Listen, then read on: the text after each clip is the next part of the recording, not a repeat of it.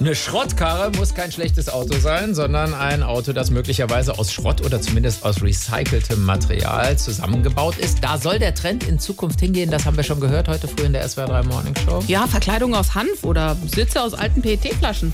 Alles möglich und zum Teil auch schon verbaut. Da ist natürlich noch Luft nach oben, ganz klar.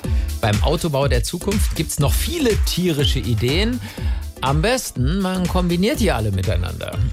Ich stehe hier bei Ulf Lasse Bornstedt. Er ist der Konstrukteur eines neuen Startups, ein Auto aus nahezu 100% Recyclingmaterialien. Ja, eigentlich äh, sogar fast 200 Prozent. Wie habt ihr das hinbekommen? Boah, keine Ahnung, aber die Svenja vom Marketing hat das an der Weihnachtsfeier ausgerechnet. Das kann ja auch eh keiner überprüfen. Ja, aber das wollen wir natürlich tun. Woraus sind denn zum Beispiel hier in Ihrem neuen Kompaktwagen die Sitze gemacht? Na, aus 1A Premium-Rind. Ja, das soll nachhaltig sein. Ja klar, das Rind lebt ja noch. Setz dich ruhig mal drauf.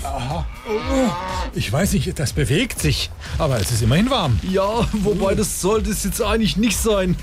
Das sollte eigentlich ins Scheibenwasser. Naja, Naja. Und wofür ist diese Ente da? das ist die Hupe. Drück ruhig mal drauf.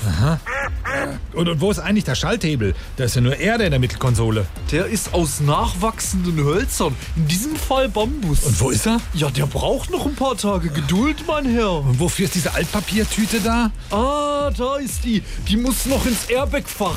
Das Ganze ist ja als E-Hybrid konzipiert. Warum fährt's denn nicht? Ah, ja, den nachhaltigen Akku, den haben wir aus alten Batterien zusammengefügt.